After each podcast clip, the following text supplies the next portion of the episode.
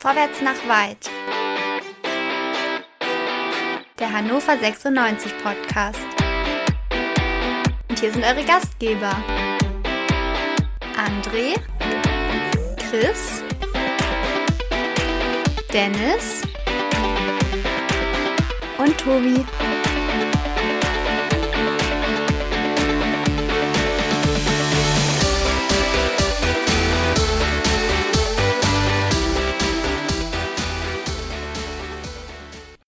Liebe HörerInnen, herzlich willkommen zum Hannover 96 Podcast Vorwärts nach weit hier bei meinsportpodcast.de. Hannover 96 sportlich mit Sieg am vergangenen Wochenende. Gerichtlich vielleicht dann doch eher mit einer Niederlage, aber darüber sprechen wir später. Wir konzentrieren uns erstmal auf den Sport. Mein Name ist Tobi, ich begrüße euch alle ganz herzlich hier wieder in unserer kleinen illustren Runde. Wir wollen sprechen über den ersten FC Magdeburg und über das Spiel unserer Roten am Freitagabend. Und das wollen wir nicht alleine tun, sondern wir haben uns kompetenten Besuch eingeladen. Ich darf begrüßen den Alex vom SCM-Podcast. Alex, einen schönen guten Abend. Ja, ähm, schönen guten Abend zurück. Äh, vielen Dank für die Einladung. Ich freue mich sehr, dass ich hier bei euch dabei sein darf heute. Ja, wir freuen uns natürlich nicht minder, muss ich ganz ehrlich sagen. Und für alle, äh, die, die auch auf Twitter folgen wollen, die können das tun unter dem Handle alex-schnarr. alex-schnarr. Da bist du zu finden auf Twitter. Aber wir haben nicht nur einen Gast des Gegners, sondern an meiner Seite nach langer Zeit mal wieder Chris. Chris, guten Abend. Naja, so lange ist das jetzt nicht her. Also vor dem Regensburg-Spiel war ich da, Tobi. Ich vermisse dich so, deswegen, weißt du, das tut mir dann immer so weh. wir haben uns lange nicht mehr gesehen. Schönen guten Abend. Ja, und Dennis, du bist auch dabei. Einen wunderschönen guten Abend dir. Schönen guten Abend, Tobi. Schönen guten Abend, Alex. Hallo, Chris. Im Alter leidet das Kurzzeitgedächtnis, nicht wahr? Ja, weiß nicht, was du meinst. So, später werden wir auch noch den André begrüßen, aber jetzt wollen wir erstmal, wie gesagt, vor allem gucken auf den ersten FC Magdeburg. Alex, ihr hattet letzte Saison eine richtig geile Spielzeit, möchte ich sagen. Es lief jetzt nach dem kurzen Besuch in der zweiten Liga 2018 danach nicht mehr ganz so gut. Ähm, verschiedene Trainer, verschiedene Systeme. Aber äh, Titz hat es irgendwie geschafft, euch auf Kurs zu bringen. Das war schon eine ziemlich geile Spielzeit in der vergangenen Saison, oder nicht? Ja, würde ich äh, definitiv so unterschreiben, vor allem nach den äh, zwei Jahren davor, nach dem Zweitliga-Abstieg. Hat das letzte Saison schon sehr, sehr, sehr gut getan, tatsächlich auch mal äh, was zu gewinnen und äh, schönen Fußball und viele Tore zu sehen. Das war schon, war schon nett auch schon eine kleine Euphorie dann wahrscheinlich, die so euch über die Sommerpause getragen hat? Ja, kann man, kann man so sagen. Äh, jetzt ist der Magdeburger an sich ja dann so gestrickt, dass es dann eben auch Leute gibt, die nach so einer Saison gleich direkt vom Durchmarsch sprechen. Ähm, andere haben dann schon auch eher äh, nochmal so, so ein bisschen den, den mahnenden Zeigefinger. Aber ganz grundsätzlich sind wir, glaube ich, alle ganz happy in die Sommerpause gegangen und haben uns natürlich groß, äh, also sehr auf die äh, Zweitligasaison gefreut, klar. Ja, und man merkt auch, dass ihr im Stadion immer richtig Bambule macht. Also da ist es schon ein ordentlicher Hexenkessel. Und wahrscheinlich wird das am Freitag bei Flutlicht ähm, ähnlich sein, erwarte ich es zumindest, wie im Pokalspiel gegen die Eintracht. Ja, also ich denke, es wird auf jeden Fall stimmungsvoll. Ähm, ich denke, unsere Heimspiele sind immer, ähm, immer akustisch sehr, sehr, sehr ordentlich. Und äh, klar, dass es halt ein Abendspiel ist äh, und Flutlicht und so weiter, das wird schön und äh, ja, laut und wird, wird gut, denke ich. Wird gut, sagst du. Okay. Ähm, so richtig ähm, Euphorie habt ihr noch, oder? Also ich meine, der Start hätte besser sein können. Ja, also sprichst du natürlich was an. Es ist ganz interessant, dass natürlich jetzt nach den äh, letzten Ergebnissen und insbesondere auch nach dem letzten Spiel bei St. Pauli äh, natürlich äh, die Diskussionen schon sehr, sehr, sehr groß sind im Umfeld, so wie ich es wahrnehme. Ähm, auch da äh, scheiden sich wieder die Geister so. Es gibt irgendwie äh, das eine Lager, was sagt hier, ähm, gemach, gemach, wir kommen in der Liga noch an und die anderen, die uns jetzt schon wieder in der dritten Liga sehen, das ist beim FCM, ich weiß nicht, ob es bei, bei Hannover 96 so ähnlich ist, aber wir können eigentlich immer nur entweder himmelhoch jauchzend oder zu Tode betrübt, anders geht es nicht. Ähm, so, aber ja, also schauen wir mal. Ich glaube, das Spiel am Freitag wird, wird wirklich wichtig, auch für die Stimmung ähm, und äh, den weiteren Verlauf. Aber ja, ähm, aktuell ist das, äh, ist das so die Gemengelage, würde ich denken. Äh, Chris, wenn du an den, oder Dennis, Entschuldigung, wenn du an den ersten FC Magdeburg denkst, an was denkst du da als erstes? Ähm, als was, an was ich als erstes denke? Ja, jetzt bin ich gespannt. Hm, tatsächlich habe ich gar nicht so viele Verbindungen jetzt. Ja, dann, dann mache ich das. Muss ich sagen. Mach, mach mal, Chris, ja. An, an, die, an die Fannähe zu einem Kackverein. Ah, guck mal.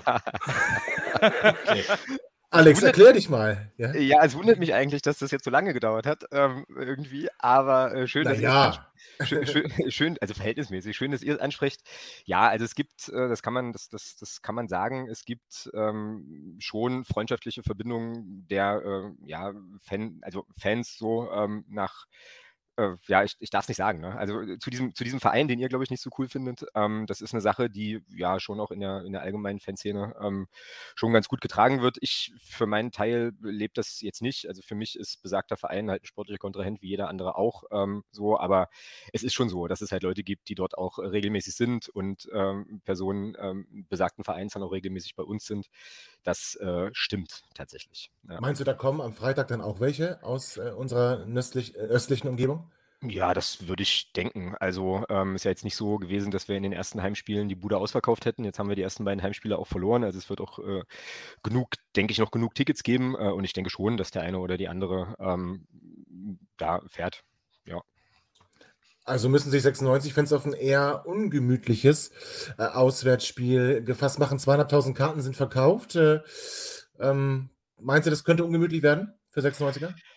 Ähm, naja, also ganz generell, äh, und das hat jetzt wenig zu tun mit, äh, mit, wie gesagt, diesem besagten Verein, sondern ganz generell ist es, glaube ich, schon so, dass man ähm, ja sich jetzt nicht unbedingt als 96-Fan bei uns irgendwie vorm, vorm Heimbereich äh, blicken lassen muss oder jetzt äh, behangen wie ein Weihnachtsbaum mit 96 Klamotten durch die Stadt laufen sollte. Das ähm, sollte man schon, glaube ich, einfach, einfach nicht machen. So, ähm, aber ähm, dass es jetzt eine besondere Brisanz bekommt durch die, äh, ja, durch die Verbindung, die es da in der, ähm, in der Fanszene zu ja, dem besagten Verein halt gibt, ja. weiß ich jetzt, weiß ich jetzt nicht. Und da muss ich auch nochmal dazu sagen, um das auch nochmal so ein bisschen einzufangen, also äh, die aktive Fanszene hat äh, keine Verbindung also keine, pflegt keine offizielle Freundschaft mehr äh, nach Braunschweig, das ist lange, lange vorbei. Ähm, aber das ist eben sozusagen der, ich sag jetzt mal so, der Haupttribünengänger oder die, äh, die Dame auf der, auf der Gegengrade, die da schon auch nochmal eher nach, nach Braunschweig guckt. Also so muss man das, glaube ich, auch nochmal einordnen. Ja, okay, das ist ja dann gar nicht so dramatisch. Ist es denn ein Hochrisikospiel eigentlich, Hochsicherheitsspiel? Das habe ich jetzt nicht verfolgt. Ähm, ich habe irgendwie mitbekommen, aber das wisst ihr wahrscheinlich sogar besser, ähm, dass es da irgendwelche Anreiseproblematiken wohl gibt, dass die Polizei da wohl erklärt hat, der Zug, ist, Zug, wäre doof oder so. Was, ja, jetzt, ja. Aber, äh, was, äh, was jetzt aber irgendwie scheinbar ähm, äh, nicht, nur, nicht nur die Paarung betrifft, sondern Rostock St. Pauli wohl irgendwie auch.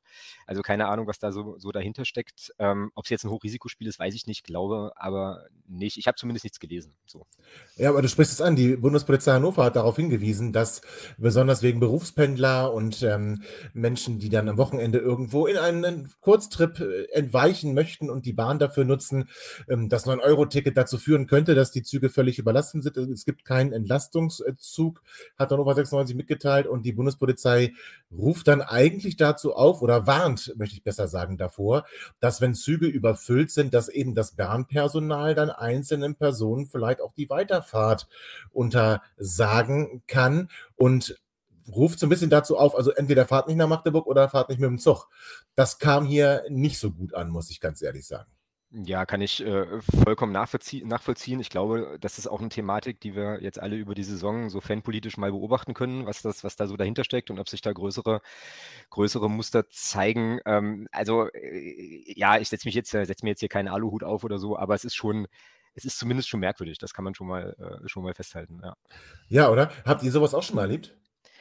Äh, also habe ich jetzt keine, äh, keine Erinnerung dran aus der, äh, aus der jüngeren Vergangenheit. Äh, es fällt mir jetzt tatsächlich, äh, jetzt zu Saisonbeginn, diese Saison, fällt mir das verstärkt auf, dass es offensichtlich ein Thema wird.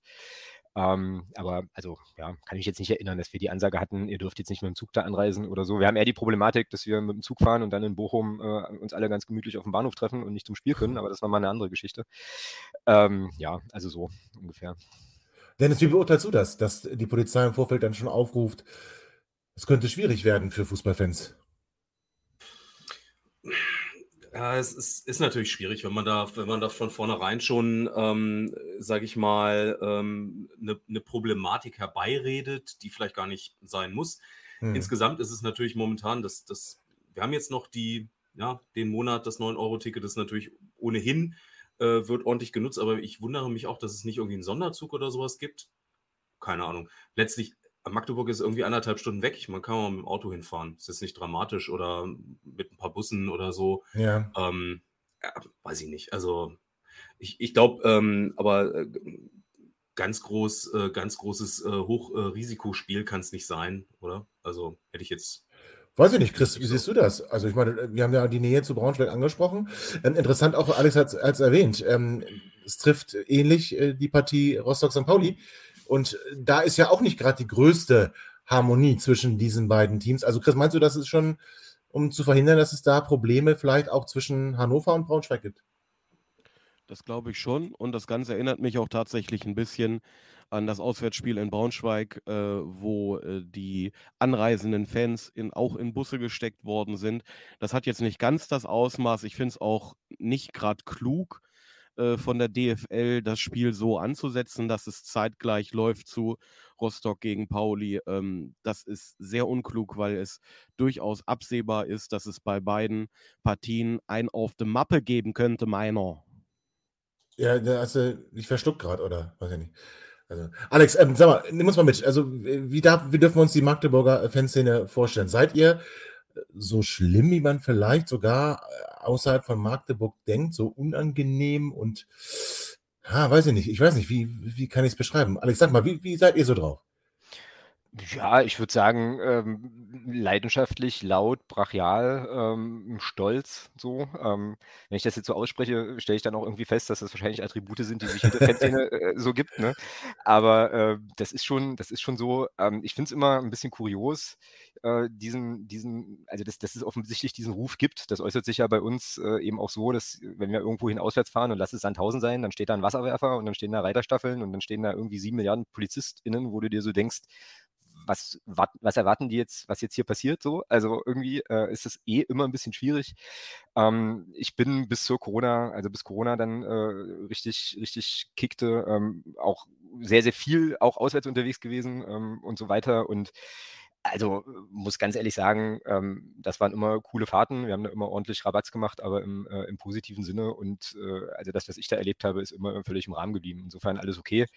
Ja. Ähm, so, und äh, was natürlich klar ist, äh, bei, einem, bei einem Heimspiel, da ist dann gefühlt, äh, also in Realität ist es natürlich anders, aber es ist dann gefühlt die ganze Stadt auf den Beinen. Ähm, da haben irgendwie alle Bock. Das ist dann auch am Tag schon, auch in der Stadt ist das Thema, das merkt man dolle, ähm, so, dass natürlich die ganze Stadt dann hinter dem, hinter dem Verein auch steht. Naja, und im Stadion, in der Kurve, ähm, heißt es dann 90 Minuten Vollgas, 90 Minuten die Mannschaft unterstützen und das betrifft dann tatsächlich auch das ganze Stadion und das ist, glaube ich, eine Sache, die bei uns vielleicht auch ein bisschen anders ist als in anderen, ja. als in anderen Stadien. Also du hast dann eben schon, das werdet ihr auch merken am Freitagabend, du hast die Haupttribüne, die Gegengrade, äh, die Südtribüne, die machen da alle mit und äh, das ist natürlich schon ja eine besondere und auch eine, wie ich finde, immer sehr, sehr, sehr, sehr schöne Sache.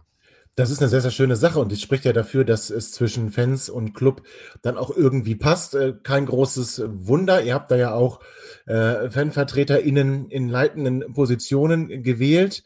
Äh, holen uns mal ab. Also hier in Hannover, ich weiß nicht, das hast du ja bestimmt mitgekriegt, ist so gerade so ein bisschen so ein bisschen schwierig, ne? Also zwischen, zwischen Verein und äh, Kapital und äh, zwischen Fans so untereinander. Wie, wie sieht es denn in, in Magdeburg aus? Wie ist da bei euch die Welt?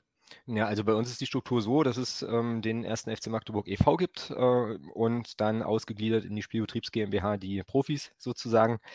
Ähm, dann gibt es ähm, einen Aufsichtsrat, der von der Mitgliederversammlung gewählt wird, der dann natürlich eben auch auf das guckt, was bei den, was bei den Profis läuft. Und du hast es angesprochen, der Matthias Niedung ist aktuell Aufsichtsratsvorsitzender äh, bei uns und kommt auch aus der, ähm, aus der Kurve, kommt aus der aktiven Fanszene, ist aber schon lange, lange Jahre auch Mitglied im Aufsichtsrat und wurde jetzt bei der letzten Mitgliederversammlung ähm, ja, mit den meisten Stimmen einfach auch in den, in den Aufsichtsrat gewählt, sodass äh, das eigentlich auch ein Mandat war, fand ich, äh, hatte ich ihm auch direkt danach gesagt, dann auch da die Leitung zu machen.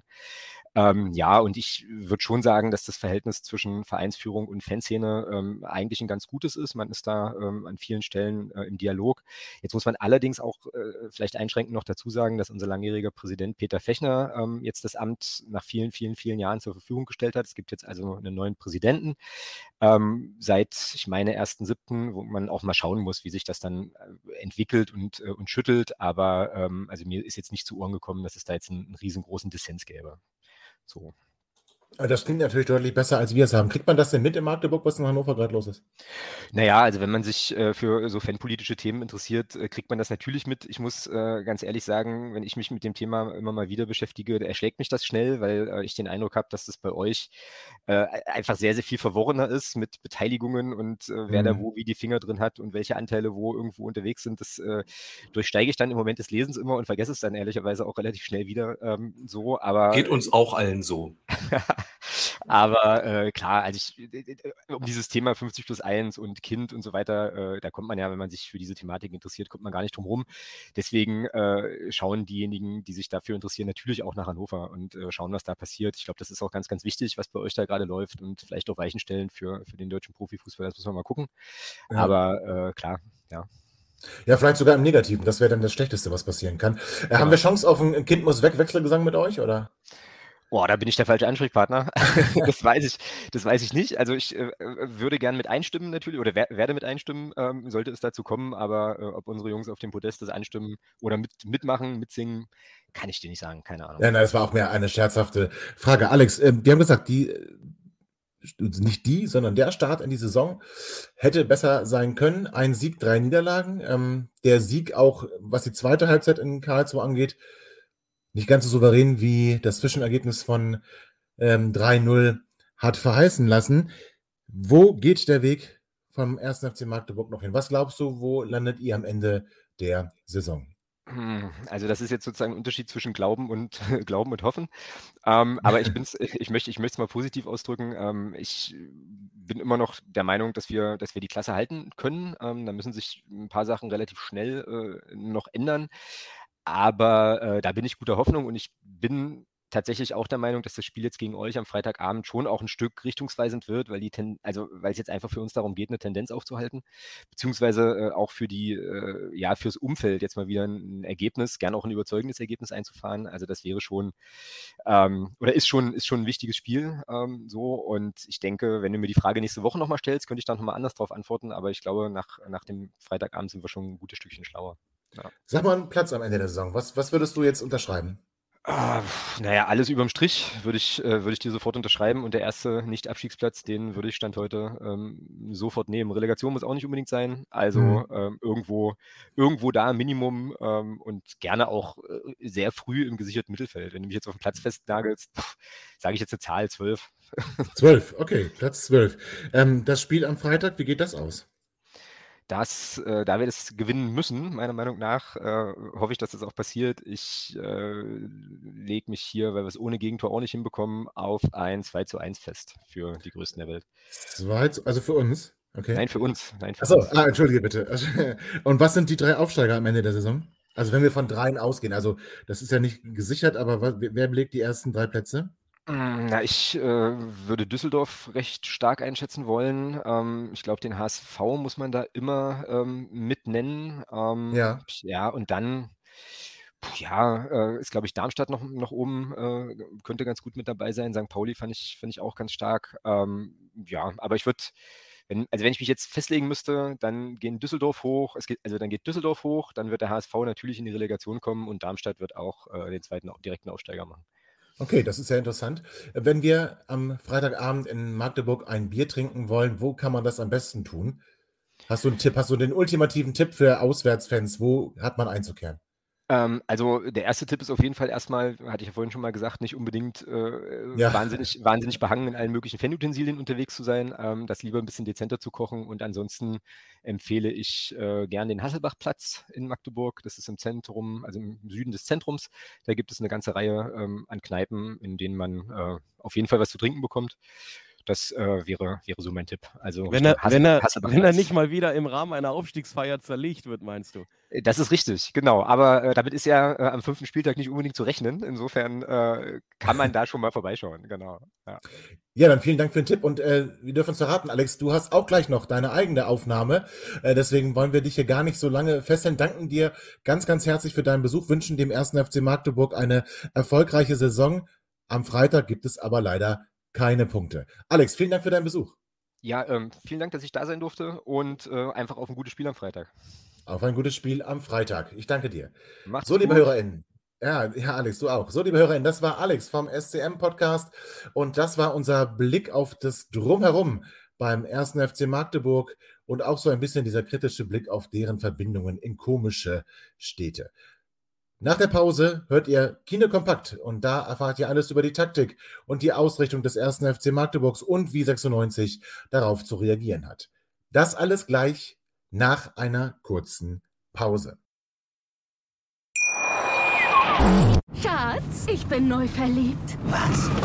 Da drüben. Das ist er. Aber das ist ein Auto. Ja, eben. Mit ihm habe ich alles richtig gemacht. Wunschauto einfach kaufen, verkaufen oder leasen. Bei Autoscout24. Alles richtig gemacht. Herzlich willkommen zurück zu Vorwärts nach Weit, dem 96-Podcast bei meinsportpodcast.de. Und es ist wieder Zeit für Kine Kompakt, die Taktikanalyse von unserem Fußballlehrer Alexander Kiene, ehemaliger äh, Trainer unter anderem bei Arminia Hannover, beim BSV Reden, TSV Havelse, VfB Oldenburg und Austria Lustenau. Alex, 96, hat den ersten Saisonsieg eingefahren. Sie haben ein bisschen was beherzigt, was du im Vorfeld ähm, den auch als Rat mit auf den Weg gegeben hast. Vieles haben sie nicht beherzigt und zum Glück hat dann eben Regensburg mitgespielt und die Tore, die sie hätten machen müssen, nicht gemacht. Jetzt kommt das Auswärtsspiel beim ersten FC Magdeburg und ich bin sehr gespannt. Magdeburg ja ein hochgelobter Aufsteiger voller Euphorie auch in die Saison gestartet mit euphorischem Publikum. Aber Alex, so richtig konnten sie es dann nicht in die Saison bringen, ne? Ja, Tobi, da hast du natürlich recht. Der Saisonstart äh, ist von Magdeburg insgesamt nicht so gelaufen, wie sie sich das vorgestellt haben. Nach dem 0 zu 3 gegen den FC St. Pauli am letzten Wochenende sind sie auf den drittletzten Platz abgerutscht mit drei Punkten und 5 zu 9 Toren. Das heißt, sie haben bisher in vier Saisonspielen äh, nur einen Sieg eingefahren. Das war beim 3 zu 2 Auswärtssieg in Karlsruhe. Ansonsten haben sie insbesondere zu Hause noch keinen Punkt geholt. Sie haben gegen Düsseldorf und Kiel in der Liga verloren. Sie haben auch im Pokal mit 0 zu 4 sehr deutlich gegen Eintracht Frankfurt verloren. Äh, ja, sodass äh, sie insgesamt sicherlich auch schon ein Stück weit unter Zugzwang sind, im Heimspiel gegen Hannover 96 äh, zu punkten. Die Medien in Magdeburg sprechen auch mittlerweile schon vom Abstiegskampf und das nach so wenigen Spielen. Äh, und auch Trainer Christian Titz ähm, ja, hat letzte Woche sehr deutlich äh, die Leistung seiner Mannschaft in der ersten Halbzeit kritisiert und gesagt, das war die schlechteste Halbzeit, seitdem er da ist. Also da ist schon so ein bisschen Druck auf dem Kessel. Ähm, insgesamt, glaube ich, ähm, kann Hannover 96 einen Gegner erwarten, der andere Attribute als Regensburg auf den Platz bringt. Denn ich sehe den ersten FC Magdeburg als sehr spielstarken Aufsteiger mit vielen kleinen, beweglich technisch guten Spielern, die auch eine gute Energie auf den Platz bringen. Man merkt aber auch in den ersten Spielen, dass ihnen die Umstellung auf die zweite Liga noch schwerfällt, dass sie sich schon auch an das Niveau noch adaptieren müssen, gerade auch in puncto Physis, aber auch äh, ja, in der Effektivität vorne und in der individuellen Fehlerquote hinten. Also da lassen sie noch zu viel zu, machen noch zu viele Fehler, die dann auch ja, zu Gegentoren und zu Niederlagen führen. Und daran müssen sie arbeiten. Du hast es auch angesprochen. Aus meiner Sicht ja, herrscht im Verein und im Umfeld nach dem Aufstieg eine große Euphorie. Magdeburg ist für mich sowieso eine absolute Sportstadt. Äh, man ist ja unter anderem auch im Handball deutscher Meister geworden. Es gibt auch eine große Begeisterung für den Fußball. Ich selber war in der letzten Saison einige Mal in Magdeburg, habe mir Spiele in der dritten Liga angeguckt und war auch sehr beeindruckt von der Atmosphäre und Energie im Stadion. Da wird schon einiges auf 96 am Freitagabend unter Flutlicht äh, zukommen. Und da muss man auf jeden Fall dagegenhalten. Die Historie äh, vom 1. FC Magdeburg war in den letzten zwei Jahrzehnten eher wechselhaft, muss man sagen. Man hat relativ lange in der Regionalliga Nordost gespielt, hat dann erst 2015 den Aufstieg in die dritte Liga realisiert und drei Jahre später äh, den Aufstieg mit Trainer Jens Hertel in die zweite Liga. Man hat sich dann relativ schnell von Hertel getrennt, ist dann auch in der Saison sofort wieder abgestiegen in die dritte Liga. Und dann gab es schon auch eine Spanne mit sehr viel Fluktuation, insbesondere im Trainerbereich, mit Trainern wie Oenning, Krämer, Wollitz, und erst 2021 hat man dann so ein bisschen den Turnaround geschafft. Man war tief im Abstiegskampf der dritten Liga, hat aus meiner Sicht dann aber eine sehr gute Entscheidung getroffen, indem man Ottmar Schork als Sportchef installiert hat. Schork war ja jahrelang auch äh, Sportchef in Sandhausen vorher, ein sehr bodenständiger, erfahrener und kluger Kopf. Und der hat es dann geschafft, äh, zum einen ein Stück weit die Struktur zu verändern und zum anderen hat er mit Trainer Christian Titz einen Trainer installiert, den wir ja noch vom HSV und von Rot-Weiß Essen kennen, der dann zusammen mit Schork äh, den FCM in die Spur gebracht hat. Und das haben sie aus meiner Sicht mit zwei Aspekten geschafft. Zum einen diese klare Spielidee von Titz, Ballbesitzfußball, auch mit viel Dynamik nach vorne, offensiv, attraktiv, mutig. Und zum anderen die Transferstrategie von Ottmar Schork, der viele junge Spieler aus den NLZs geholt hat, die technisch-taktisch gut ausgebildet sind. Einige Spieler vom HSV, die Titz noch kannte, aus Bremen, aus Schalke, auch andere Spieler, die gut in dieses System und in den Stil von Titz passen. Ja, und diese Mischung hat letztendlich dann äh, im ersten Schritt zum Klassenerhalt und im zweiten Schritt zum Aufstieg ähm, in die zweite Liga geführt. Man war letztes Jahr eindeutig das beste Team in der dritten Liga und hat verdient diesen Schritt in die höhere Spielklasse geschafft. Die Frage vor der Saison war für mich, kann der SFC Magdeburg mit diesem jungen, für mich auch noch eher unerfahrenen Kader und mit dieser offensiven Spielstrategie auch in der zweiten Liga bestehen? Der Start war schwierig und ja, die nächsten Wochen werden zeigen, wohin der Weg führt. Äh, und ja, 96 muss sich auf einen äh, Aufsteiger gefasst machen, der um jeden Punkt kämpfen muss, um in dieser Liga anzukommen. Ja, du hast es gesagt, äh, Magdeburg eher spielstark und mutig. Das hat auch Stefan Leitl, Trainer von Hannover 96, auf der Pressekonferenz vor dem Spiel genau so beschrieben. Lass uns ein wenig konkreter werden, Alex. Was kannst du uns über die taktische Ausrichtung des kommenden Gegners sagen und hast du auch schon so eine potenzielle Startelf, die du uns vorstellen kannst? Ja, das habe ich natürlich, Tobi. Grundsätzlich äh, kann man sagen, dass der Kader, wie auch gerade schon erwähnt, ein junges Durchschnittsalter hat mit 23,9 Jahren. Es ist auch relativ wenig Zweitliga-Erfahrung vorhanden. Ähm, insgesamt muss man sagen, dass Magdeburg auch keine physische Mannschaft hat, so wie Regensburg, sondern eher, wie gerade schon erwähnt, spielstarke Spielertypen, die auf den Titz-Fußball zugeschnitten sind und auch die insgesamt Entwicklungspotenzial besitzen. Man hat versucht, den Kader weitestgehend zusammenzuhalten und nur punktuell zu verstärken, vor allem in der Abwehr, weil äh, Magdeburg in der letzten Saison das ein oder andere Mal schon auch anfällig im Defensivbereich war. Da hat man vor allen Dingen auch im Innenverteidigerbereich Verstärkung gesucht und gefunden, auch was Körpergröße und Athletik betrifft. Ja, und man ist äh, der eigenen Linie treu geblieben, wieder auch junge, hungrige Spieler aus den NLZs dazu zu holen und auch diesmal zwei Spieler aus dem Ausland, aus Olpen und aus Groningen, die insgesamt den Kader verstärken sollen.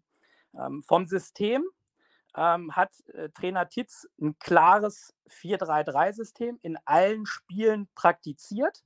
Es gibt also ein festes System, aber es ist in der Ausführung durchaus flexibel. Das heißt, dass sie schon auch ähm, in Spielen mal ein 4-5-1 gegen den Ball gespielt haben. Sie haben auch gegen St. Pauli äh, in Phasen äh, mal auf ein 3-4-3 gestellt gegen den Ball. Das heißt, der Sechser ist dann hinten in die Abwehrkette reingekippt. Ich habe auch Spiele in der dritten Liga gesehen, wo sie eher aus dem 4-4-2 mit Raute agiert haben, wo dann die falsche 9 ins Mittelfeld gekippt ist und die beiden Außenstürmer nach vorne äh, gegangen sind. Also es ist ein festes System, aber mit flexiblen Anpassungen. Und das heißt wiederum für mich als Trainer, du musst sogenannte Wenn-Dann-Strategien haben. Also wenn Magdeburg das macht, musst du Lösungen und Antworten haben und das dann auf dem Platz auch umsetzen. Von der ersten Elf von Magdeburg kann man grundsätzlich äh, sagen, dass sie sieben Positionen konstant hatten in den ersten vier Spielen und vier Positionen, die häufig gewechselt sind aufgrund von Rotation, Form, äh, auch Ausrichtung auf den Gegner. Ähm, auf der Torwartposition gab es eine Konstante. Das war äh, Torhüter Reimann, der ähm, ja auch typisch für die Philosophie von äh, Titz ein ähm, spielstarker Torwart ist, der von hinten heraus auch ja als eine Art erster Playmaker agiert, auch häufig sehr hoch steht ist sehr gut ausgebildet bei Dortmund, äh, zuletzt in Kiel gespielt. Also der passt perfekt zu dem, was Trainer Zitz auch möchte. Aber dieses hohe Stehen und auch diese ja, spielerischen Lösungen beinhalten natürlich auch immer ein Risiko. Und das heißt für mich auch, 96 sollte immer wieder gucken, auch bei dem Torwart bei Rückpässen durchzulaufen und auch situativ zu attackieren. Im Innenverteidigerbereich gab es tatsächlich viele Wechsel. Das lag zum einen auch an Verletzungen, zum anderen auch, weil natürlich äh, die sportlich Verantwortlichen bisher mit den gezeigten Leistungen äh, im Defensivbereich auch nicht zu 100 Prozent zufrieden waren. Es gab insbesondere in der Innenverteidigung viele individuelle Fehler. Ja, und daran müssen sie arbeiten. Aus meiner Sicht wird die eine Position äh, der erfahrene Bitroff einnehmen, ja, mit 33 der erfahrenste Spieler im Kader, für mich auch der Abwehrchef der äh, auch mit seiner Erfahrung äh, dem jungen Kader Halt geben soll. Die Position daneben ist für mich tatsächlich schwierig äh, zu beantworten. Letzte Woche hat Kakutalua begonnen, in der Halbzeit wurde aber gewechselt, dann ist Gnaka reingekommen. In den ersten Spielen hat auch schon mal Lawrence gespielt, der von Bayern München gekommen ist. Das sind alles äh, ja, Spieler, die eine, eine, gute Physis und auch Athletik mitbringen, ähm, aber die noch sehr wechselhaft in den bisherigen Leistungen waren. Und da muss man abwarten, äh, ja, für welche Formation sich äh, Titz am Ende entscheidet. Auf den Außenverteidigerpositionen waren mit Bell Bell links und El Hankuri rechts zwei Spieler aktiv, die jede Woche auch äh, gespielt haben, die beide einen Offensivdrang haben. Insbesondere Belbel ist jemand, der ja technisch sehr gut ist, auch beweglich, temporeich nach vorne agiert äh, und dadurch immer wieder auch gute Flankenläufe herstellt. Dadurch, dass beide Außenverteidiger sehr offensiv ausgerichtet sind, ergeben sich aber auch Lücken in ihrem Rücken und insbesondere auch im defensiven Stellungsspiel, die 96 möglicherweise bespielen kann. Davor äh, im Herzstück äh, gibt es ein Dreieck mit Müller auf der 6 und mit Condé und Krempicki auf der 8.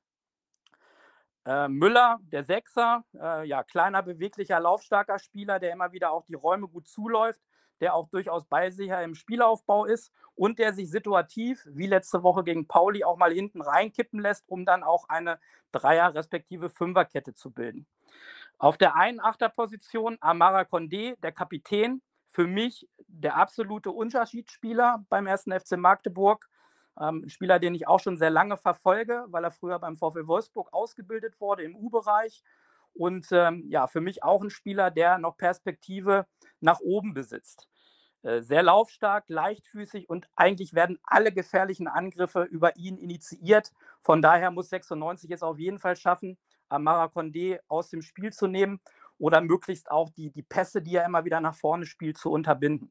Die andere Achterposition, Krempicki, äh, ein anderer Spielertyp, ähm, in Duisburg und Oerding zuletzt gespielt, äh, eher laufstark, Box-to-Box-Player, der auch immer wieder vorne in die Spitze mit reinstößt und torgefährlich wird und dadurch auch ein gutes Bindeglied zu den drei Spitzen darstellt. Vorne gab es auch immer wieder Wechsel. Konstant hat eigentlich immer auf der rechten Außenstürmerposition Checker gespielt, äh, der ähm, in Schalke ausgebildet wurde, ja, so typisch in dieses Muster von Titz reinpasst, klein, beweglich, technisch gut. Ähm, ein inverser Außenspieler, der mit seinem linken Fuß immer wieder nach innen zieht, auch schon ein Tor gemacht hat in der aktuellen Saison und dadurch auch eine Wertigkeit für Magdeburg hat. Die andere Position äh, außen ist fraglich. Äh, normalerweise spielt dort Baris Artig der für mich der zweite Unterschiedsspieler im Kader ist, der eine überragende Statistik vorweist für Magdeburg mit 58 Spielen, davon 29 Tore, 33 Assists. Das ist jemand, der in der dritten Liga absolut den Unterschied ausgemacht hat. Der ist aber zuletzt verletzt gewesen aufgrund von Außenbandproblemen. Von daher muss man abwarten, ob er spielen kann. Alternative wäre Ito, der früher auch beim HSV war, gleicher Spielertyp, ähm, ähnlich auch wie, wie Checker, jemand, der immer wieder nach innen zieht und dadurch torgefährlich wird. Und die letzte Frage ist dann, mit welchem Spielertyp äh, Christian Titz vorne auf der Neuner-Position spielt. Entweder mit dem klassischen Mittelstürmer Brünker oder alternativ mit der falschen Neun. Das wäre eher Moritz Quateng, der ein offensiver Mittelfeldspieler ist und auch sich immer wieder in die Zwischenräume fallen lässt und äh, es dadurch auch schafft, mit seinem Tempo, mit seiner guten Beweglichkeit und auch seinem guten technischen Vermögen Angriffe nach vorne mit zu initiieren. Ich glaube persönlich und das abschließend dazu, dass Titz gerade auch gegen 96 eher auf diese falsche Neun setzt und versuchen wird, über die schnellen Außen dann auch in die Tiefe zu kommen. aber man wird sehen, wie sich der SFC Magdeburg am Ende entscheidet. Das wird man sehen, da hast du recht. Wenn du schon davon sprichst, schneller Außen und dergleichen, so eine 4-3-3-Formation, wird mir ja ein bisschen Angst und Bange bei unseren Außenverteidigern, die ja äh, zumindest was Derek Grön angeht, ganz klar ihr Heil oftmals in der Offensive suchen. Also, wie muss 96 agieren? Wie muss 96 reagieren auf das Spiel des ersten FC Magdeburg, um da eben vielleicht nicht Gefahr zu laufen, auf den Flügeln überrannt zu werden, zum Beispiel? Ja, ich denke, grundsätzlich gibt es erstmal zwei Themen für mich, die unabhängig vom Gegner sich aus den letzten Spielen ergeben haben. Und das eine ist der Punkt äh, Leistungskonstanz und das andere ist natürlich defensive Kompaktheit und Stabilität. Das heißt, für mich ist es einfach wichtig, äh, auch jetzt in diesem nächsten Spiel ähm, zum einen natürlich den Sieg von Regensburg mitzunehmen und aber daran zu arbeiten, die, die Leistungen, die man bringt, äh, konstanter über 90 Minuten hinzubekommen. Man hat eine gute erste Halbzeit gegen Paderborn gespielt. Ich finde, man hat auch gute 20, 25 Minuten äh, sehr dominant gegen Regensburg agiert. Aber es muss schon das Ziel sein, äh, mehr über 90 Minuten von dieser Dominanz, von der guten Struktur und insgesamt auch von der Gier auf den Platz zu bringen. Das andere ist das Thema defensive Stabilität. Ich finde, dass auch gegen Regensburg 96, du hast es angesprochen, noch zu viel zugelassen hat. Ähm, da ist für mich einerseits das defensive Mittelfeld ge gefragt, weil 96 aus meiner Sicht da gerade auch was die Halbräume betrifft, dem Gegner noch zu viele Räume anbietet. Äh, da müssen einfach die Achter, äh, gerade auch in der Querverschiebung, den Sechser besser unterstützen, weil der alleine einfach überfordert ist. Ja, und zum anderen musst du natürlich hinten in der Viererkette, was die Abstände und auch die Staffelung anbetrifft, einfach auch dich von Spiel zu Spiel steigern. Es kann nicht sein wie den Paderborn, dass ja der Außenverteidiger hinter den Innenverteidigern steht. Äh, es muss auch klar sein, wenn ein Spieler aus der Kette rausgeht, sichern die Partner im Dreieck, um dann auch keine Bälle in die Tiefe zuzulassen. Und du darfst natürlich auch keinen Gegenspieler aus den Augen verlieren. Musst immer wach sein und auch dran sein. Äh, in Bezug auf Magdeburg ist für mich einfach wichtig, dass es 96 schafft, eine gute Balance aus Kompaktheit und trotzdem aktiven Vorwärtsverteidigen hinzubekommen, um Magdeburg immer wieder auch unter Druck zu haben und ihren Ballbesitzfußball zu unterbinden. St. Pauli hat es letzte Woche sehr gut vorgemacht. Sie haben es geschafft, insbesondere auch in den ersten 20, 25 Minuten äh, Magdeburg immer wieder gezielt unter Druck zu setzen, zu stressen, auch das Aufbau- und Übergangsspiel nicht äh, möglich zu machen. Sie haben Fehler erzwungen und haben dann einfach auch die defensiven Schwächen von Magdeburg ganz klar aufgedeckt. Wie haben sie das gemacht? Ähm, Pauli hat tatsächlich von der Raute eher auf ein 4-4-2 flach umgestellt äh, und haben es dadurch auch geschafft, sowohl die Achter von Magdeburg unter Kontrolle zu halten, als auch durch ein gutes Scheibenwischerverhalten der beiden Spitzen den Spielaufbau zu attackieren. Das wäre ein Mittel in dieser Systematik, die gut zum 4-3-3 des Gegners passt. Ich glaube aber eher, äh, dass Stefan Leitl an seinem System festhält, wie auch in den letzten Wochen, und versuchen wird mit zwei Spitzen, um mit der Raute rauszuattackieren. Wie kann man das machen? Äh, die zwei Stürmer von 96 sollten dann halt in der entsprechenden Zone die gegnerischen Innenverteidiger attackieren. Der Zehner muss den Sechser zumachen und dann musst du einfach mit den Achtern ballnah rausattackieren. Und dann ist einfach wichtig für Magdeburg, dass 96 das beherzigt, was ich eben auch schon gesagt habe.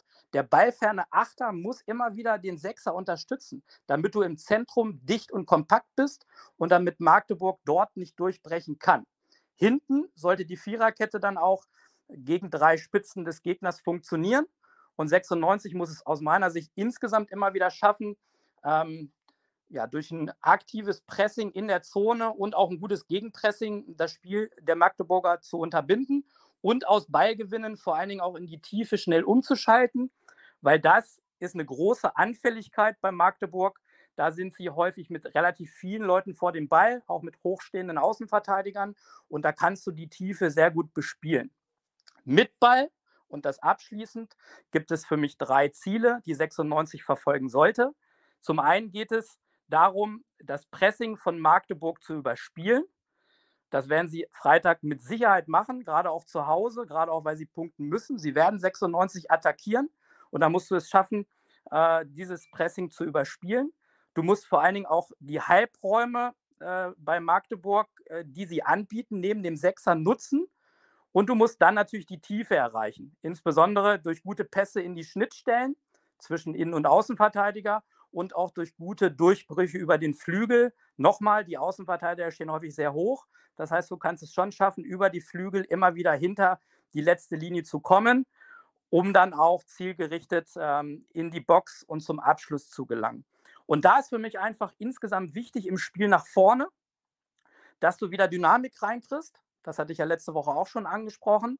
Und dass du vor allen Dingen auch ja, mit vielen Bällen vor das Tor arbeitest, auch mit Flanken aus dem Halbfeld. Ich erinnere an die Situation von Tresoldi letzte Woche, wo Köhn sehr gut dann auch aus dem Halbfeld in die Box reinspielt und reinflankt. Und auch mit zielgerichteten Pässen in den Rücken der, der gegnerischen Kette in der Box. Da denke ich an das Tor von Foti, äh, wo es 96 geschafft hat, ja, in den Rücken der zurückeilenden Spieler von äh, Regensburg zu spielen. Und das musst du machen. Und was brauchst du dafür? Dafür brauchst du immer vier bis fünf Spieler eigentlich in der Box. Äh, also Spieler, die in Laufwege, in Tempoläufe investieren und die dann auch in der Box bereit sind, äh, sich durchzusetzen und die ersten und zweiten Kontakte zu verwerten. Also insgesamt denke ich, es werden sich Räume ergeben durch den Spielstil, den Magdeburg ähm, immer wieder anbietet. Aber du musst schon defensiv sehr kompakt und auch äh, konsequent verteidigen, weil Magdeburg mit diesen kleinen, beweglichen, wuseligen Spielern immer wieder gute Lösungen in engen Räumen findet und nach vorne Gefahr ausstrahlt, wenn man sie nicht unter Kontrolle hat.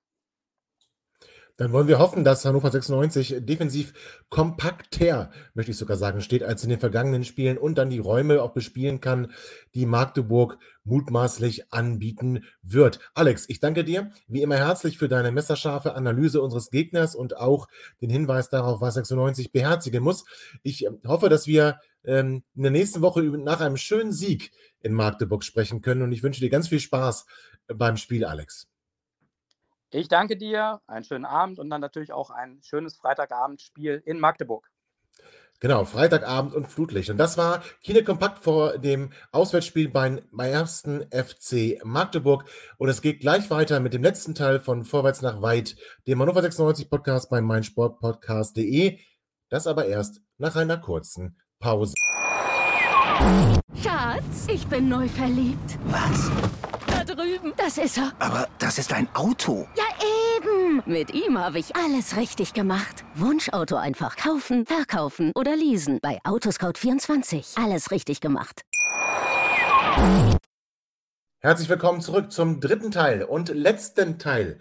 Vorwärts nach weit, der Hannover 96 Podcast hier bei meinsportpodcast.de. Wir sind wieder da. Und wir wollen sprechen. Wir müssen sprechen, glaube ich, so ein bisschen, Jungs, über das, was da am Landgericht Hannover passiert ist. Für alle die, die es nicht mitbekommen haben, der Hannover 96 e.V., besser gesagt die Management GmbH, da ist der e.V. 100% Gesellschafter, haben Martin Kind als Geschäftsführer abberufen. Das fand Martin Kind nicht so cool und hat dagegen Rechtsmittel eingelegt, eine einstweilige Verfügung beantragt. Das wurde verhandelt vor dem Landgericht Hannover der siebten Handelskammer, wurde verhandelt am Dienstag. Das Urteil ist gesprochen. Der einstweiligen Verfügung wurde stattgegeben. Martin Kind darf bis zur Hauptsacheverhandlung Geschäftsführer der Management GmbH und damit auch der Profispielbetriebsgesellschaft bleiben. Termin für die Hauptsacheverhandlung gibt es nicht. Ich möchte anfangen mit dir, Chris. Chris, hast du das so ein bisschen verfolgt und würdest du meine Einschätzung teilen, dass am Ende dann doch nicht so viel über die wichtigen Gründe, die es da gegeben haben soll, bekannt geworden ist und lässt einen das nicht vielleicht ein bisschen zweifeln an der Vorgehensweise? Nö, das glaube ich nicht, weil ich glaube, man möchte sich tatsächlich erst in der Hauptsache-Verhandlung in die Karten gucken lassen. Ähm, ich glaube, das wird gezielt rausgehalten. Und da ja es eigentlich überhaupt keine wichtige Entscheidung gab am Dienstag, sehe ich das Ganze auch noch relativ entspannt. Anders als Martin Kind, der ja gleich den Vorstand äh, jetzt in Frage gestellt hat. Ähm, ich bin der Meinung, äh, da sollte man den Ball noch eher flach halten und da ist noch nicht wirklich viel passiert. Ja, okay, nicht wirklich viel passiert, hast du recht. Ähm, Dennis, wie siehst du es? Mm, ja, ich würde mich da, ich würde mich da Chris anschließen. Tatsächlich war das jetzt, ja, wenn überhaupt, äh, vielleicht ein kleiner Etappensieg ähm, für, für Martin Kind und ähm, dass er jetzt weiter erstmal Geschäftsführer bleiben darf. Ähm, das ist ja meine Güte, aber genau, die Hauptverhandlung findet erst noch statt in Celle, meine ich. Ähm, was ich insgesamt so ein bisschen spannend fand, ist, ähm, und, und das äh, hat ja unser Gast äh, ganz am Anfang im ersten Teil auch schon gesagt, dieses Konstrukt von Hannover 96, das ist so kompliziert, dass sogar die Fachleute, die Juristen teilweise nicht genau wissen, wer was mit wem, warum. Und das ist tatsächlich ein Thema, was uns möglicherweise auch über dieses ganze, über die ganze Gerichtsverhandlung hinaus nochmal beschäftigen wird in Hannover. Ja, okay. Also die Hauptsacheverhandlung wird äh, auch in Hannover sein. Ne? Jetzt äh, für das einstweilige Verfügungsverfahren, da kann der Vorstand nochmal Berufung einlegen. Das würde in Zelle verhandelt werden als nächsthöhere Instanz. Ja. Genau. Ähm, okay. André, bei dir bin ich sehr gespannt auf deine Einschätzung. Also, ähm, Sieg für Martin Kind, Niederlage für den EV und dann doch alles falsch gemacht? Sieg für Martin Kind sehe ich noch nicht. Ähm, ich denke, dass die Entscheidung so getroffen wurde, wie sie getroffen wurde, temporär, ist richtig und auch wichtig, dass wir da einfach geschäftsfähig bleiben. Niederlage für den EV, das sehe ich leider auf jeden Fall. Der EV wollte einen neuen Geschäftsführer einsetzen. Er wollte Martin Kind ablösen. Es standen ja auch äh, Leute angeblich im Raum, es standen auch möglicherweise Investoren im Raum, es standen diese gewichtigen Gründe im Raum. Mit allen Punkten ist der Verein Stand heute nicht durchgekommen. Deswegen bei dem ganzen Wirbel, der gemacht worden ist, würde ich da schon sagen, das ist schon mal eine Niederlage, ja. Aber das ist noch lange kein Sieg für Martin Kind. Und okay. ich befürchte jetzt aber, fernab wie das ausgeht und ob es Gewinner und Verlierer gibt, am Ende verlieren wir alle, glaube ich, aber ich befürchte, dass sie das ewig zieht. Ich habe ja gedacht, Mitte, Ende August ist der Drop gelutscht, eine Entscheidung ist da. Ich habe jetzt das Gefühl, dass das wirklich ewig geht, wie Kaugummi. Und das wird uns auf jeden Fall nichts Gutes bringen. Also, wenn du schon sagst, ähm, Niederlage für den EV, ja, Sieg noch nicht für Martin Kind, aber für mich ganz klar Niederlage für ganz 96, oder? Also, was da gerade passiert.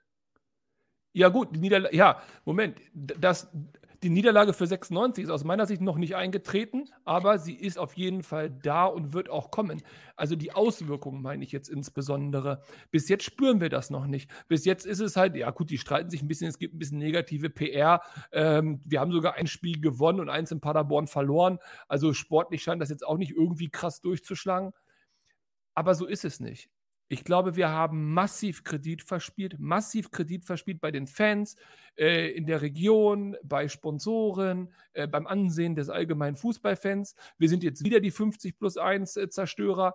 Ähm, und was noch erschwerend hinzukommt, und das ist das, was mich am allermeisten wirklich, ich sage jetzt mal einfach ankotzt an der ganzen Nummer, wir reißen diesen verdammten Graben wieder auf, den wir irgendwie ein bisschen zugekittet bekommen haben, mit ein bisschen Erde und ein bisschen Grün schon drauf zwischen den Fans und den Fans.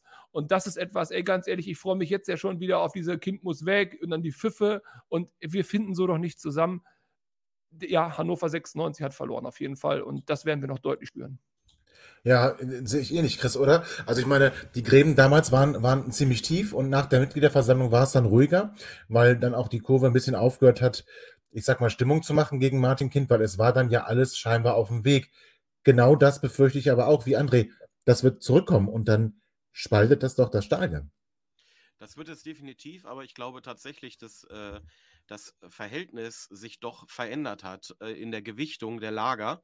Ähm, es war ja früher relativ deutlich so, äh, wenn ich auf die Westtribüne geguckt habe, dass das eine geschlossene Wand war, die äh, Martin Kind in den Himmel gelobt ha äh, hatten und äh, die, die Nordkurve da äh, relativ alleine stand. Ähm, ich glaube, dass die Infos, die bis jetzt bekannt geworden sind, ähm, auch dazu beitragen werden, dass sich dieses Lager weiterhin äh, weiter Richtung äh, Kind-Gegner äh, verschieben wird, so wie es ja zuletzt auch schon äh, teilweise im Stadion zu betrachten war, dass es halt auch da Kind muss Wegrufe äh, von, von der äh, Westtribüne mit unterstützt gab. Ähm, ich glaube nicht mehr, dass das so deutlich ist und dass dieser Mythos des, des Wohltäter Martin Kinz deutlich gebröckelt ist in den letzten Wochen und Monaten. Äh, Chris, finde ich spannend, dass du das so siehst. Ich habe genau das gegenteilige Gefühl. Ich habe tatsächlich wirklich das Gefühl, dass die Leute angepisst sind, sich damit gar nicht mehr auseinandersetzen wollen und gehofft haben, dass der Verein das jetzt stringent durchzieht, alles funktioniert und jetzt eher gegen den e.V. und gegen Kramer kippt. In der Nordkurve natürlich nicht, aber bei den Fans, die vielleicht auch gar nicht im Stadion sind, äh, in der Medienlandschaft habe ich so ein bisschen das Gefühl, äh, wird das auch sehr, sehr kritisch weitergegeben. Und wenn ich mich mit Leuten unterhalte, die jetzt nicht im Stadion sind, also auch ältere Semester, ja, die haben einfach echt keinen Bock mehr auf 96. Die waren nie die Fans, die jedes Mal gekommen sind, aber die das immer aktiv verfolgt haben. Aber erstmal, wenn du das so siehst, äh, das erinnert mich so ein bisschen auf vielfachen Wunsch eines Einzelnen. Äh, du bist ja mit deiner Meinung, da kann ich ja ruhig so viel preisgeben, in unserer Runde auch eher exklusiv, dass du den Vorstand da sehr kritisierst äh, und, und äh, den Vorstand da auch eher ähm, äh, als Verursacher der Problematik ähm, mit äh, ein, eingestuft hast. Ähm, ich sehe das tatsächlich nicht so. Und wenn du dich auf die Medienlandschaft berufst, muss man natürlich sagen, äh, die war ja nun immer schon eindeutig positioniert in, in sämtlichen Streitigkeiten. Und äh, es ist als 96-Fan ja bekanntermaßen so, dass wenn man neutrale Berichterstattung äh, lesen und erleben möchte, dass man dann in die überregionalen Gazetten, äh, Entschuldigung, Gazetten, in die überregionalen äh, Blätter schauen muss, äh, um halt mal ein, einen Blick von außen auf die jeweilige Situation zu bekommen. Äh, Matzak ist da, und das wissen wir alle, sehr deutlich positioniert. Das mag sicherlich so sein. Ähm, interessant fand ich, was du gesagt hast, dass man sich die Hauptargumente für die Hauptverhandlung dann auch aufgehoben hat und diese Niederlage eigentlich dann billigend in Kauf genommen hat. Dennis, du hast ihm da auch noch zugestimmt. Das müsst ihr mir noch mal ein bisschen erklären. Also sollte man nicht alles dafür tun, dass jetzt auch schnell Nägel mit Köpfen gemacht wird? Also dass so eine Einzelverfügung keine Chance hat, dass man einen Geschäftsführer introniert, den man selber äh, gut heißt und dann einfach darauf hofft, dass sich das gut ausgeht, also dass man dann vielleicht im Hintergrund eine Einigung erzielt und es dann ein Hauptsacheverfahren gar nicht mehr geben muss, Dennis. Oder, also ihr wart jetzt beide so und Chris hat jetzt schon sehr viel dazu gesagt. Ich, mhm. Siehst du das wirklich auch so? Die haben sich dann einfach das für die Hauptsacheverhandlung behalten? Ist naja, schlau? Also da sind wir, glaube ich, alle auch keine Juristen. Aber ähm, wenn ich es richtig verstanden habe, ging es bei dieser ähm, Verhandlung, die wir jetzt hatten, überhaupt nicht um den Rest ähm, der Problematik, die es gibt, sondern es ging jetzt wirklich nur um diese einstweilige Verfügung und es ging darum, kann man äh, ihn jetzt einfach schnell aus dem Handelsregister streichen. Und ähm, dementsprechend habe ich es so verstanden, dass ähm, tatsächlich an diesem Punkt das andere überhaupt noch nicht thematisiert wird. Und dann behalte ich mir natürlich bestimmte Dinge noch zurück. Aber auch das ey, Jungs, wir spekulieren ja hier auch die ganze Zeit. Ne? Also ich meine, wir wünschen es uns in die eine oder andere Richtung und äh, wir hoffen alle, dass irgendwie da auch ein Plan hintersteckt. Das sagen wir hier ja auch schon seit, ähm, seitdem, das, äh, seitdem da die Bombe geplatzt ist. Ähm, letztlich muss man feststellen, ich denke schon, dass einige Akteure oder vielleicht auch alle es unterschätzt haben, wie kompliziert es dann doch sein kann und dass es möglicherweise die, zu diesem juristischen Kaugummi ähm, kommt, was uns, ja, weiß ich nicht, so ein bisschen durch die Saison äh, begleitet. Aber da möchte ich mal anhaken, Dennis. Also, das ist mir jetzt zu viel äh, äh Harmoniesoße und wir wollen alle nett miteinander umgehen. Das ist doch Einer Quatsch, muss ja was du mal, gerade sagst. Aus folgendem, ja, ja, drum. Aber das ist doch Quatsch. Wir können uns an die Fakten halten. Ich bin bei dir. Also spekulieren brauchen wir nicht. Wir können uns an die Fakten halten. Der Verein hat zu einem selbstgewählten Zeitpunkt, das ist erstmal ein ganz wichtiger Punkt, selbstgewählt. Also der Verein hat zu einem selbstgewählten Zeitpunkt, ich sage jetzt mal einer, ich will das nicht werten sagen, deswegen sage ich Aktion, äh, gestartet. Und wenn du diese Aktion startest, dann musst du dir im Klaren sein, was könnte der Ausgang sein. Du kannst ein optimistisches Szenario machen, du kannst auch ein pessimistisches machen, was auch immer. So, das heißt also, das ist ja nicht aus einer Laune heraus passiert. Und wenn du dieses Szenario angehst, dann brauchst du einen Nachfolger. Den brauchst du. So, weil es hätte ja sein können, das Kind sagt, okay, gut, pff, macht halt. Der war nicht da. Der war de facto nicht da, weil sonst hättest du ja durchziehen müssen. Dann bist das wissen wir nicht. Vielleicht wäre der da Blödsinn. gewesen, wenn das, das Ganze. Blödsinn. Warte mal, warte mal, warte mal. Vielleicht wäre, der, vielleicht wäre der ja auch da gewesen, wenn das Ganze dann tatsächlich anders gelaufen wäre. Man muss jetzt eine Sache möchte ich nochmal dazu sagen. Und ich meine, das vielleicht auch wirklich nochmal, wir sind alle keine Juristen, ne? Aber ja, diese, diese, Nummer von wegen, nein, pass auf, aber diese Nummer von wegen, man ist sich sicher, dass man Recht hat, das hat ja Hannover 96, also die Profi-Abteilung, auch schon mehrfach gedacht und ist dann trotzdem ja. arbeitsrechtlich vor Gericht gelandet, weil man, weil es dann doch Leute gibt, die es anders sehen. Also aber das ist, ja, das macht das doch legitim. Sein, ne? Aber das ist doch ja. legitim, aber das ist doch trotzdem unprofessionell. Es ändert ja nichts daran, dass es unprofessionell ist. Das ist, dass man sich verschätzt oder dass man manchmal Fehler macht, ist normal, aber es ist unprofessionell. Denn du musst wissen, wie die Statuten sind, du musst wissen, wie deine Verträge sind. Alles andere ist unprofessionell. Und du musst wissen, dass der Aufsichtsrat eben 2-2 besetzt ist und du da keine Mehrheit hast. Und wenn du das weißt, dann musst du die Sicherheit haben, dass das, was du da einspielst, funktioniert. Oder aber du musst das Risiko gehen und sagen, ey, es ist unser Schuss, es ist unser Versuch, vielleicht klappt es, vielleicht nicht. Gerichte werden es entscheiden, das kann man ja auch spielen. Aber dann finde ich die Kommunikation schwierig. Die Kommunikation war mit Selbstsicher ja von beiden Seiten, aber war ja mit Selbstsicher noch sehr, sehr vorsichtig umschrieben.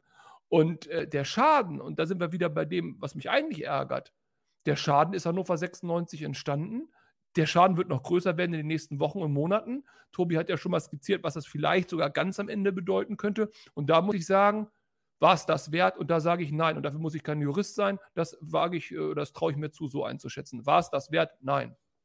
Kann man, diese Züge werden aber, ja, kann man. Also, aber diese Züge werden, äh, um diesem Bild zu bleiben, was Tobi ja gestern auch nochmal verwendet hat, äh, zitiert hat, Entschuldige, ähm, diese Züge werden ja so oder so aufeinander zugerast, egal wann. Also jetzt am Ende der Saison, wenn es darum gegangen wäre, dass Martin Kind sagt, so, ich ziehe mich jetzt zurück, ich habe jetzt hier wieder mal einen Nachfolger und das wäre wieder nicht die Person gewesen, wo man sich darauf einigen können. Der EV hätte vielleicht wen vorgeschlagen. Das heißt, wir hätten sowieso irgendwann diesen, ähm, diesen Clash gehabt, bin ich mir sicher. Aber vielleicht der, hätte man der, besser, Jetzt möchte ich auch nochmal, also in der Oha. aktuellen Konstellation äh, ist es nicht möglich, einen, äh, einen Nachfolger zu installieren. Das ist nicht möglich, weil wir eine Pattsituation ganz einfach haben. Bedeutet, solange diese Situation sofort besteht, werden wir das nicht schaffen. Ich halte äh, äh Kramer und alle, die bei dieser Entscheidung äh, mitbeteiligt gewesen sind, für so intelligent, dass sie genau wissen, sie haben nur einen Schuss. Der muss sitzen und wenn sie den versauen, reißen sie alles um, was hier in den letzten drei Jahren Jahren mühsam aufgebaut worden ist. Und deswegen bin ich nach wie vor der felsenfesten Überzeugung. Ich finde es auch absolut Blödsinn, dass André sagt, ja, mir fehlt da die Transparenz, mir fehlt da die Kommunikation. Nein, wenn deine Frau weiß, dass, sie, dass du sie bescheißt, ganz ehrlich, wann konfrontiert sie dich damit? Wird sie dich abends äh, äh, auf einmal äh, damit direkt konfrontieren und sagen, so, Tacheles, was ist da los? Oder wird sie sagen, du pass auf, ich weiß da was, äh, wir sprechen in einer Woche, wo sie genau weiß, du hast eine Woche Zeit, äh, dir eine schöne Ausrede zu überlegen.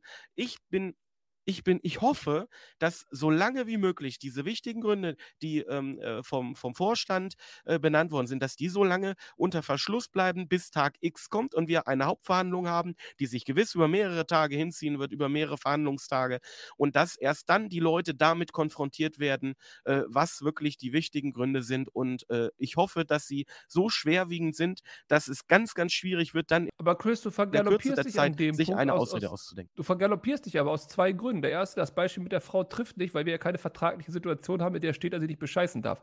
Ähm, das heißt, wenn es Vertragsrecht gibt, Klar muss das ein Gericht prüfen. Da kann unterschiedliche Auffassung sein, aber am Ende wird es vor Gericht entschieden werden und dann muss man sich der Gerichtsentscheidung zumindest mal in letzter Instanz beugen. Aber da sind wir noch gar nicht. Das ist ja erst der Weg, der jetzt beschritten wird. Da warten wir das Ergebnis doch mal ab. Wo ich dir aber widerspreche und wo ich sage, das, das stimmt nicht. Der Verein hat es klar kommuniziert und hat es klar versucht, die sind davon ausgegangen, sie können Martin Kind über den Weg, den sie versucht haben, stürzen. Und an dem Moment hätten sie einen Nachfolger haben müssen, weil ja in ihrer Logik es hätte funktionieren können. Vielleicht nicht müssen, aber zumindest mal können. Und dann hätte jemand da sein müssen. Und ich bezweifle, dass es diese Person in dem Sinne so gab. Und falls es die gegeben hat, würde sie jetzt sich auf jeden Fall nicht mehr verbrennen. Äh, Rettich ist ja mal durch die Gazetten, Gazetten sagen wir nicht, aber ist ja mal durch die Zeitung gejagt worden.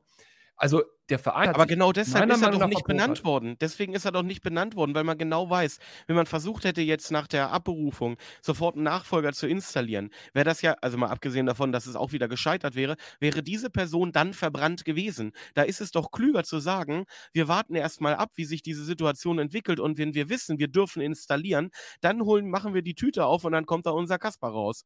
Aber, äh, klüger, aber anders klüger wäre gewesen, das so nicht einzuspielen, sondern sich sicher zu sein, um die Argumente zu haben oder die Möglichkeiten zu haben, Kind an dem Punkt zu stürzen. Denn der Verein hat frei gewählt, wann Den Zeitpunkt, dann das Was und Warum, das hat alles der Verein gewählt. Der wurde dazu nicht genötigt. Und dann erwarte ich ein bisschen mehr. Aber nochmal, äh, da haben wir vielleicht auch eine unterschiedliche Meinung. Fakt ist nur, die aktuelle Situation ist nicht positiv für Hannover 96 und wer schuld ist und wer nicht, ist mir egal. Es geht um den Verein und mit Verein meine ich jetzt auch insbesondere den Profifußball und ich sehe nichts Gutes auf uns zukommen. Ich sehe keinen Vorteil von dem, was bisher passiert ist und mir fehlt auch die Fantasie zu glauben, dass sie das jetzt noch zeitnah ändern wird. Da kann man nur hoffen, dass es dann sportlich wenigstens was Gutes geben wird und das dann möglichst gleich schon am Freitag beim Auswärtsspiel in Magdeburg. Liebe Hörer, ihr merkt, das ist ein emotionales Thema. Es ist ein Thema, das deutlich länger gedauert hat, als ich es vorher eingeplant habe. Aber André und Chris haben sich ja ganz wunderbar hier duelliert verbal. Und das heißt, über junge Spieler und ob wir sie mehr sehen wollen, haben wir vielleicht nochmal eine Chance, vor dem nächsten Spiel zu sprechen, nämlich vor dem Spiel gegen Fürth oder vielleicht sogar nach Magdeburg, wenn wir mal sehen, ob da was Besonderes passiert und wir da nochmal ein bisschen Zeit haben, über sportliche Aspekte zu sprechen. Das soll es erstmal gewesen sein. Also viel Magdeburg, viel Taktik und viel Justizerei. Kommt alle, die ihr fahrt, gut nach Magdeburg. Lasst euch bitte nicht aufhalten, lasst euch auch nicht provozieren, sondern habt ein schönes Auswärtsspiel, bringt drei Punkte mit. 96 Allee, bis zum nächsten Mal. Ciao. Ihr seid immer noch da? Ihr könnt wohl nicht genug kriegen. Sagt das bitte nicht den Jungs. So, jetzt aber abschalten.